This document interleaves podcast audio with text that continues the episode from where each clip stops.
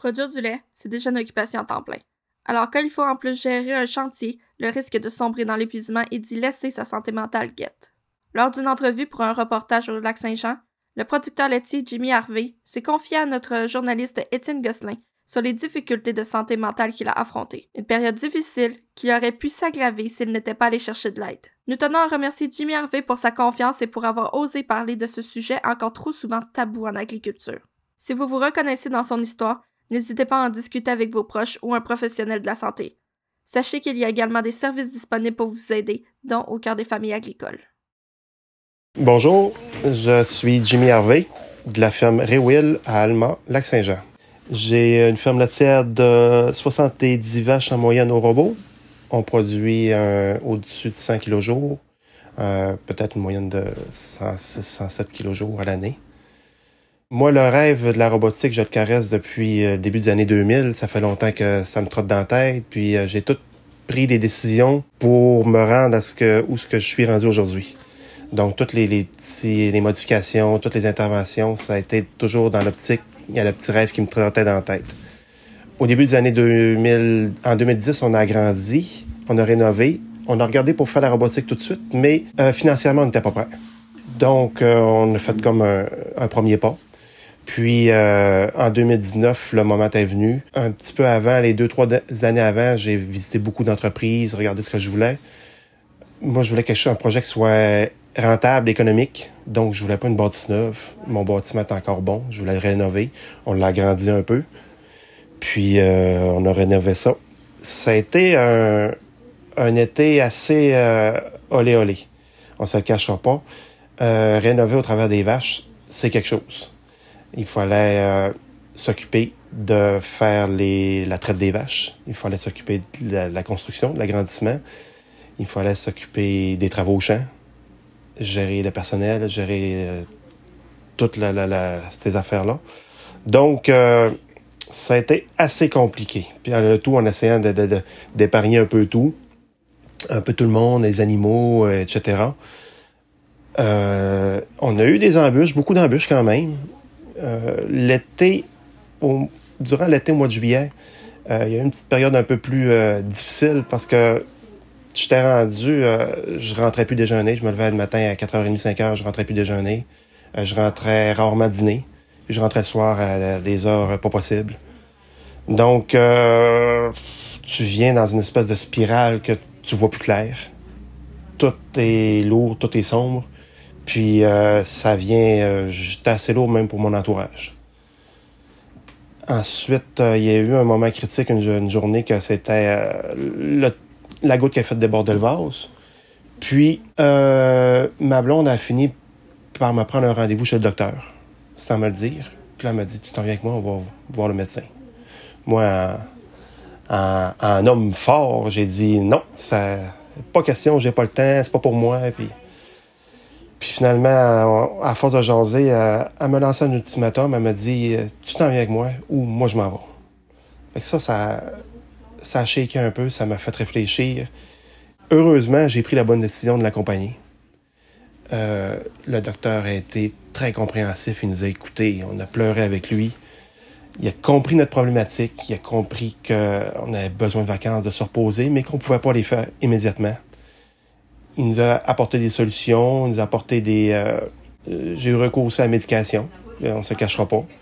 Parce qu'à un moment donné, il y a un petit débalancement chimique qui se produit dans le cerveau, puis tu as besoin de, de, de, de, quelque chose, un petit punch pour replacer tout ça. Puis on s'est donné des meilleures habitudes de vie aussi. C'est que là, je m'obligeais à rentrer déjeuner, je m'obligeais à rentrer dîner. Après le dîner, ben là, je prenais une période de repos de 13h à 15h. J'étais pas disponible. Pas de téléphone. Puis ma, ma blonde, ma conjointe Marie-Michel, s'occupait de gérer le chantier. Quand les gens voulaient me parler, non, il n'est pas disponible, il va être là à 3 heures. Ah, il faut absolument que je parle. Non, je vais répondre à tes questions. Si on ne peut pas, attends 3 heures. Ça a été euh, salutaire. On a, ça a permis de sauver mon couple, ça a permis de sauver mon entreprise. Euh, ça a été la meilleure décision que j'ai prise que d'accepter l'aide qui m'était offerte. Euh, il y a souvent de l'aide, il y a souvent des gens alentour de nous qui nous voient de l'extérieur, qui voient qu'ils sont là pour nous aider, mais si on refuse leur aide, ils peuvent pas euh, faire l'ouvrage à notre place.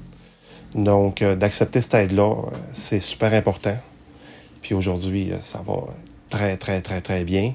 Puis j'ai repris goût à l'agriculture, j'ai repris goût... je suis comme un petit enfant. Tu sais, je me, je me vois là encore dans 20-30 ans, puis j'ai deux jeunes enfants, puis j'aimerais ça qu'ils prennent la relève.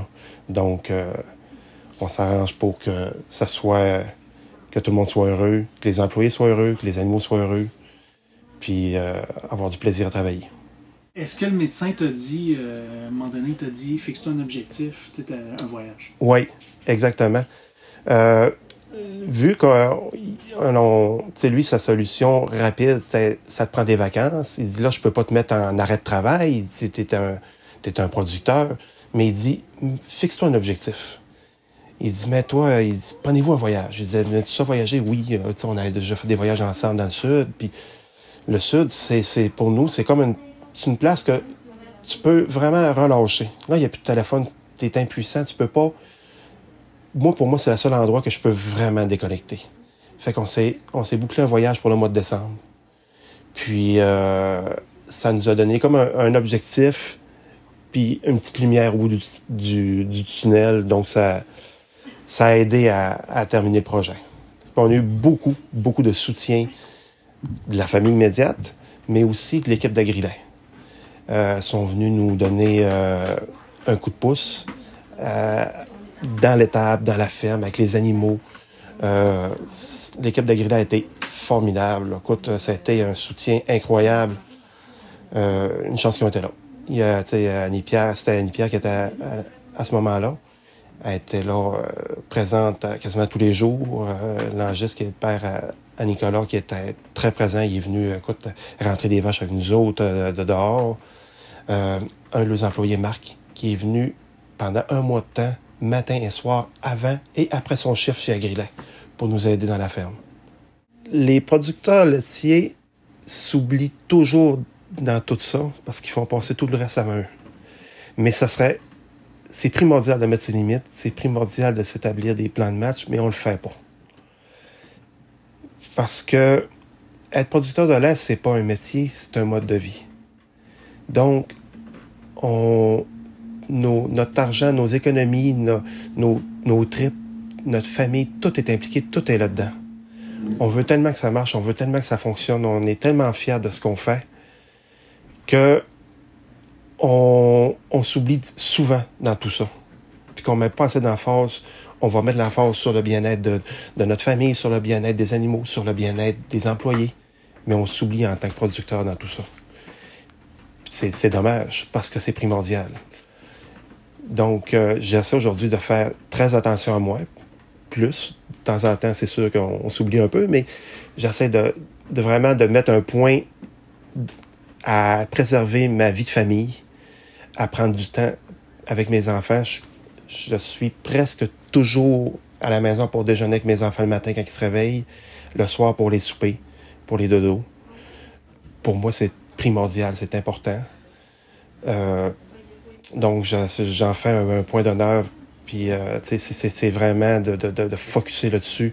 C'est pour ça que j'ai pas l'ambition de mettre un deuxième, un troisième robot, mais de rendre celui-là le plus efficace, le plus optimal possible. Mais jamais au détriment de la famille, puis du bien-être, de, de, des travailleurs, puis de, des animaux, puis de nous, les propriétaires. Témoigner comme ça, comme tu fais là, est-ce que c'est quelque chose que tu fais naturellement quand tu rencontres d'autres producteurs? T'en parles-tu de, de, ton épisode de problème de santé psychologique comme ça? J'en ai parlé un peu. Au début, c'est sûr, c'est un peu tabou. Mm. On est... Il y a une espèce de gêne, de honte un peu qui n'a pas raison d'être. Mais j'essaie aujourd'hui de vraiment d'en parler plus puis de, m'ouvrir. Euh, normalement, en, gros général, la réponse est bonne, l'écoute est bonne. Les gens sont, sont très ouverts puis sont très ah, ah moi aussi j'ai vécu telle telle affaire.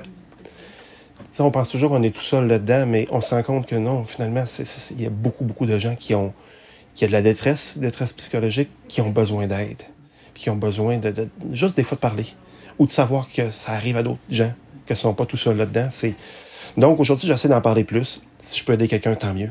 C'est l'objectif. Puis, euh, à quelque part, ben, ça m'aide aussi parce que, tu sais, de pas de pas enfermer ça dans un petit cocon puis de dire, c'est beau, on n'en parle plus. C'est une mauvaise porte. Non, non. Tu sais, de, de, de, l'ouvrir puis de dire, de pas en être gêné puis de dire, c'est arrivé, oui, j'ai mis un genou à terre, mais je me suis relevé.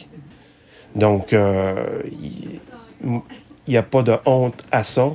Au contraire, je pense que c'est une force que de parler de ses faiblesses. T'es heureux aujourd'hui? Très heureux. C'est, c'est, c'est, je pourrais pas demander mieux. Je pense que présentement, je suis sur mon X. Au niveau de. Au niveau professionnel, au niveau personnel, au niveau familial. Je suis ce que j'aurais, j'ai toujours voulu être.